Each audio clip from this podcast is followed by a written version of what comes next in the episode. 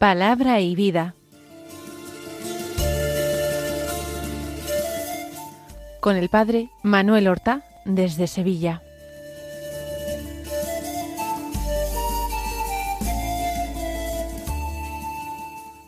En el nombre del Padre y del Hijo y del Espíritu Santo. Amén. Alabados sean Jesús y María. Muy buenos días, queridos amigos, oyentes de Radio María y seguidores del programa Palabra y Vida. Hoy es el jueves anterior a la solemnidad de la Epifanía, un jueves que es 4 de enero. Nosotros estamos estrenando un nuevo año civil. Este es el momento de recargar las pilas. Este es el momento de pedir gracia al Señor para que este año sea el de la consagración de nuestra conversión. Es el momento de pedir gracia al Señor para que nuestros buenos propósitos se concreten, en obras de justicia, en obras de misericordia, en obras de caridad, en obras, en definitiva, de conversión. Pedimos al Señor que nuestro progreso espiritual, progreso en la oración y en la práctica de las virtudes, se acelere. No sabemos cuántos años nuevos podremos celebrar, el tiempo es algo medido, es algo que se nos da con mucha tasa y tenemos que aprovecharlo, aprovecharlo para el bien, porque como dejó escrito San Juan de la Cruz, nuestro místico doctor, a la tarde te examinarán del amor.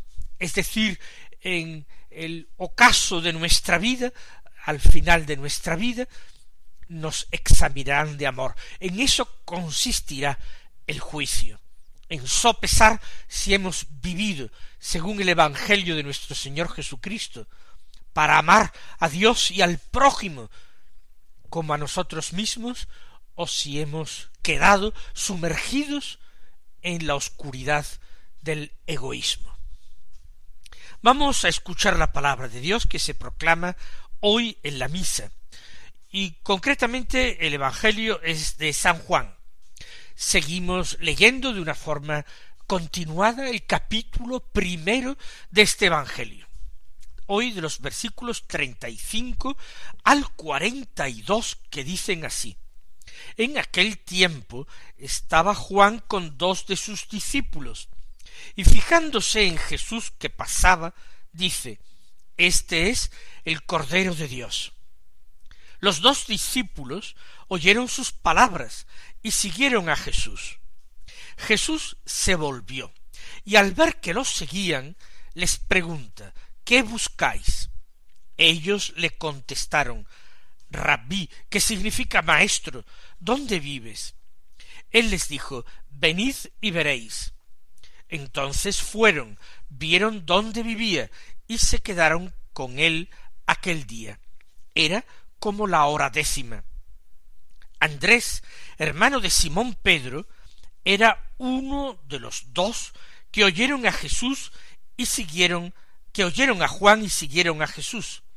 Encuentra primero a su hermano Simón y le dice Hemos encontrado al Mesías, que significa Cristo, y lo llevó a Jesús. Jesús se le quedó mirando y le dijo Tú eres Simón, el hijo de Juan, tú te llamarás Cefas, que se traduce Pedro. Vamos entonces a contemplar esa extraordinaria figura de Juan Bautista una vez más. Es uno de los protagonistas de este primer capítulo del cuarto Evangelio.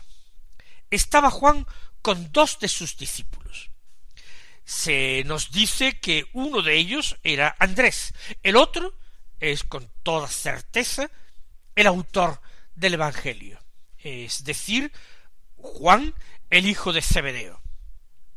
Andrés y Juan están con Juan Bautista. ¿Qué hacen con él? Seguramente conversan. le plantean sus dudas, le piden consejo. Juan se entretiene con ellos como un maestro con sus discípulos. Y entonces pasaba por allí Jesús. No sabemos si se trata de un entorno urbano, si estamos en algún pueblo, si estamos en medio del campo, en la soledad de la orilla del Jordán, no lo sabemos. Solamente se destacan los personajes y Jesús pasa por allí. Jesús ha ido desde Nazaret en Galilea a Judea, a aquel lugar del Jordán donde Juan Bautista, su primo, se encontraba bautizando. Allí Jesús ha recibido el bautismo ante la revelación que Juan Bautista tiene y su asombro escandalizado. Soy yo el que necesita ser bautizado por ti, tú que bautizas con Espíritu Santo y fuego, y vienes tú a que yo te bautice. Y Jesús lo había animado, déjalo, conviene que cumplamos toda justicia. Esto entra en los planes del Padre. El bautismo de Juan ha sido el detonante para que Jesús entienda que ya ha llegado su hora, que ha llegado ya el momento de comenzar su predicación. Pero Jesús, después de recibir el bautismo, se ha quedado por allí. Y es por eso que pasa en aquel momento. Y el bautista, que no sabemos exactamente de qué está hablando, pero seguramente está hablando del Mesías, fijándose en Jesús, dice a sus dos discípulos, Este es el Cordero de Dios. Más claro el agua. No podía darse una indicación más precisa. Juan Bautista no está hablando de vaguedades, no está comentando la eh, ley como lo hacían los escribas fariseos. Este, este que pasa es el Cordero de Dios.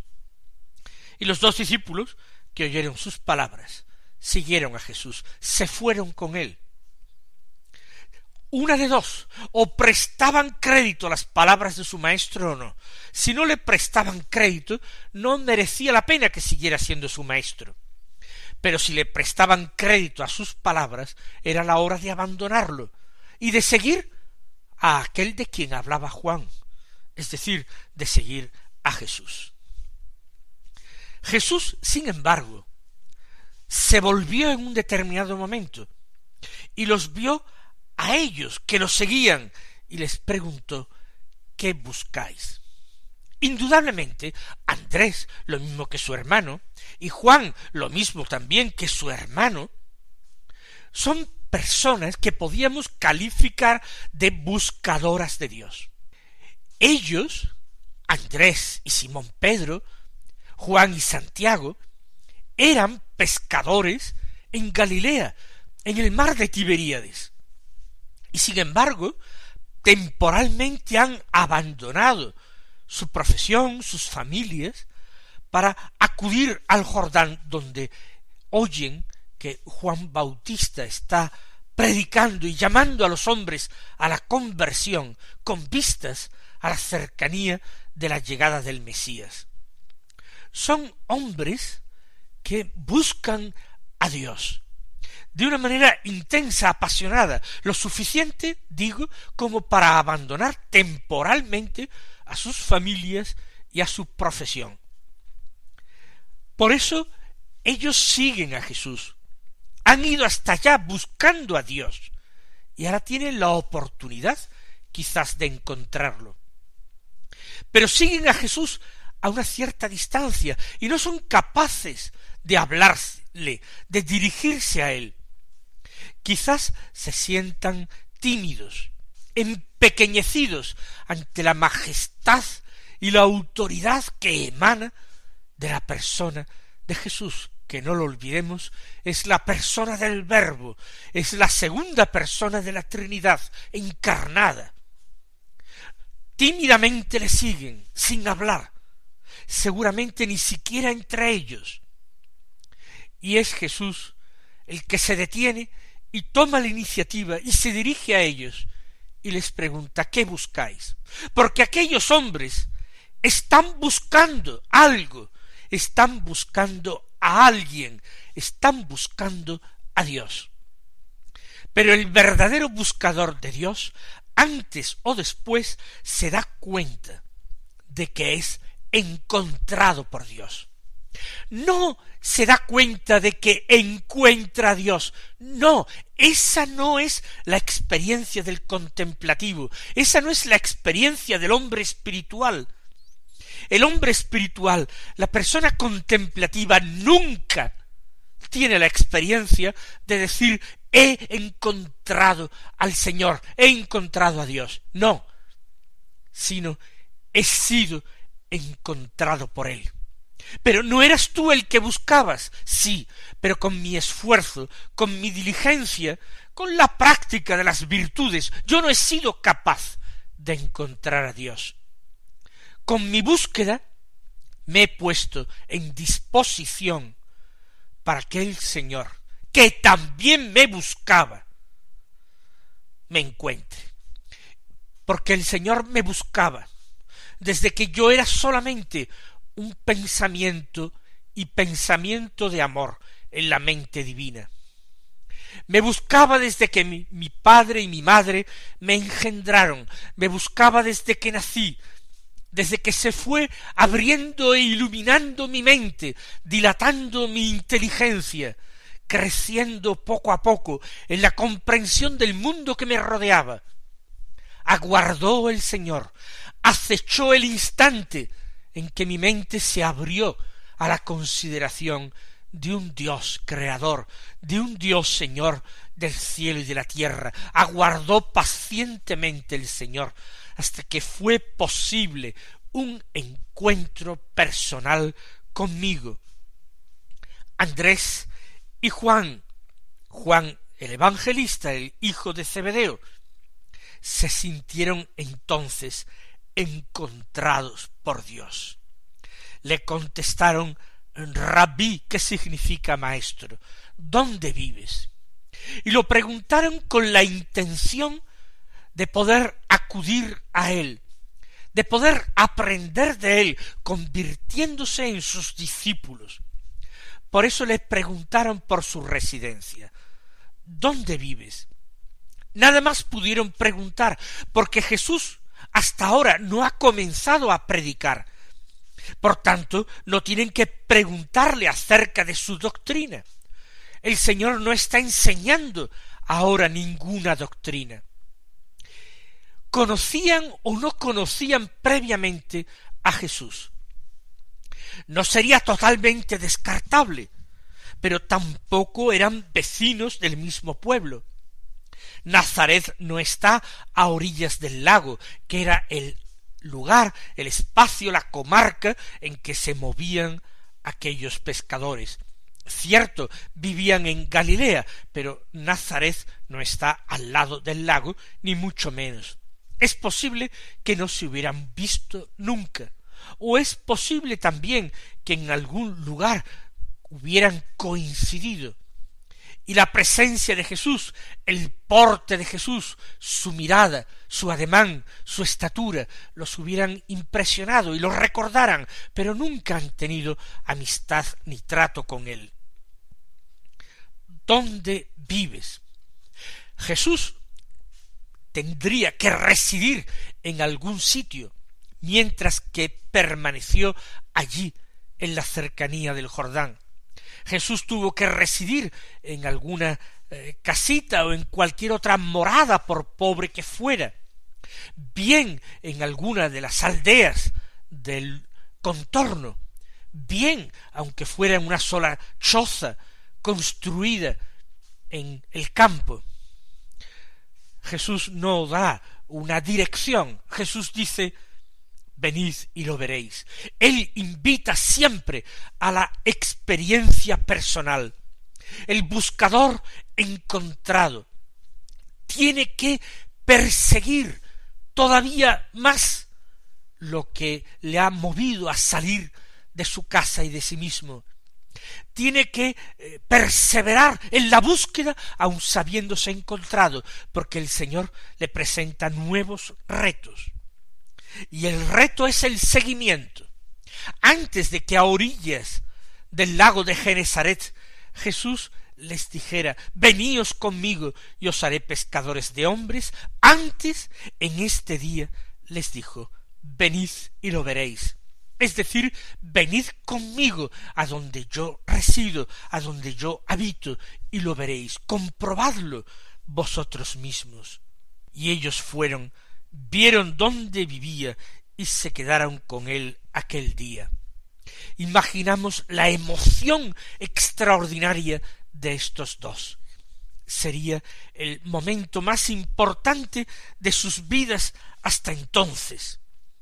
Se fueron con Jesús, hablaron durante el camino, fue un camino corto o largo, estaban tan emocionados que no podían abrir los labios, quizás hablaron simplemente de algunas cuestiones intrascendentes, quizás contaron de dónde venían ellos, y Jesús les diría que él también residía en la Galilea, pero en Nazaret, y que allí vivía con su madre, María, que José había ya muerto, pero que él se ocupaba de la carpintería de quien había sido su padre ante los hombres. Quizás conversaron de estas cosas y ellos se asombraron de haber tenido que viajar lejos en busca de la verdad, en búsqueda de Dios, cuando tenían a Jesús el Nazareno, el Galileo, lo tenían o lo habían tenido tan cerca. Fueron y vieron dónde vivía, pero se quedaron con él aquel día. El resto del día lo pasaron con él. De la conversación más intrascendente, el darse noticias los unos a los otros de su nombre, de quiénes eran, de qué familia, quiénes eran sus padres. De eso pasarían a hablar de Juan Bautista, de lo que Juan decía, de lo que Juan enseñaba, y Jesús, con esa extraordinaria autoridad que luego admirarían sus propios enemigos, diría lo que eh, él pensaba que era la tarea, la vocación del precursor. Les diría cómo en las escrituras ya estaba previsto que el precursor abriera camino al Mesías. Nunca diría Jesús abiertamente yo soy el Mesías, ni tampoco Andrés y Juan se atreverían a preguntárselo así abiertamente. Era algo demasiado solemne, demasiado pesado para aquel momento. Sus corazones ardían de interés, de curiosidad, y ellos experimentarían que poco a poco de un mayor amor, no sólo admiración, no sólo devoción, respeto, sino también de amor hacia aquel hombre hasta hace poco desconocido, pero en quien se estaba concretando su propio amor a Dios, se estaba depositando en aquel hombre tan especial, tan único. Se quedaron con él aquel día y era como la hora décima, en torno a las cuatro, las cinco de la tarde. Esta es la primera escena que relata el Evangelio. Y nosotros pedimos al Señor que ya que le buscamos con ansia, le buscamos siguiendo el rastro de su palabra, que también se nos haga el encontradizo, que también vuelva su rostro hasta nosotros, que vamos tras él, y nos pregunte qué buscáis, y nos encuentre de esta manera, y nos invite a permanecer a su lado.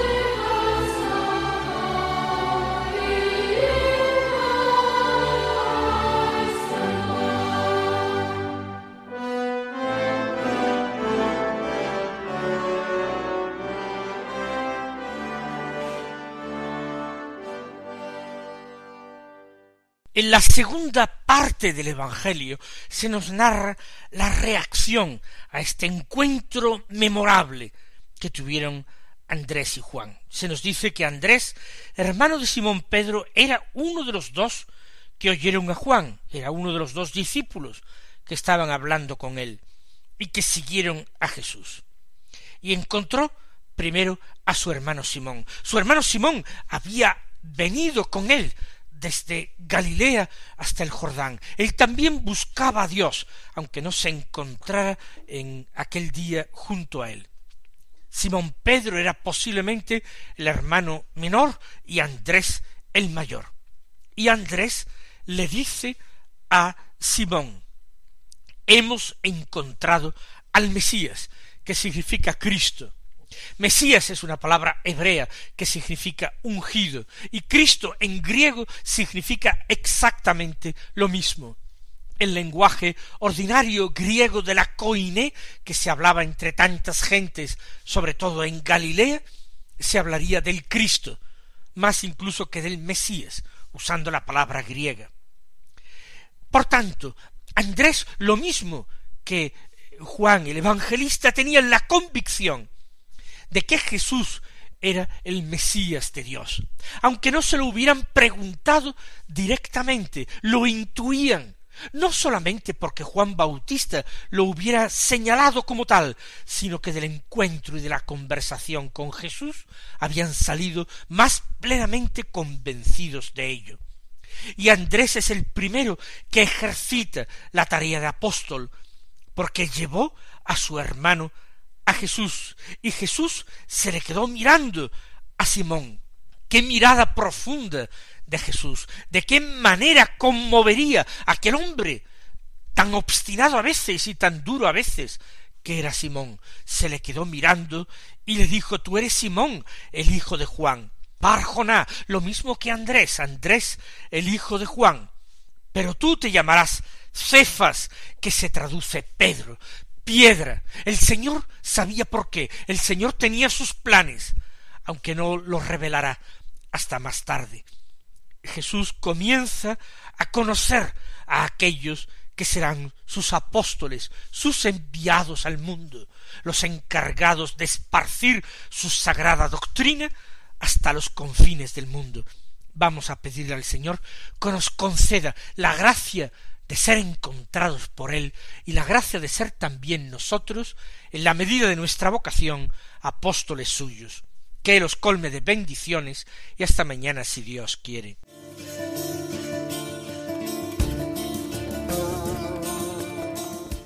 Han escuchado en Radio María Palabra y Vida, un programa que dirige el Padre Manuel Horta.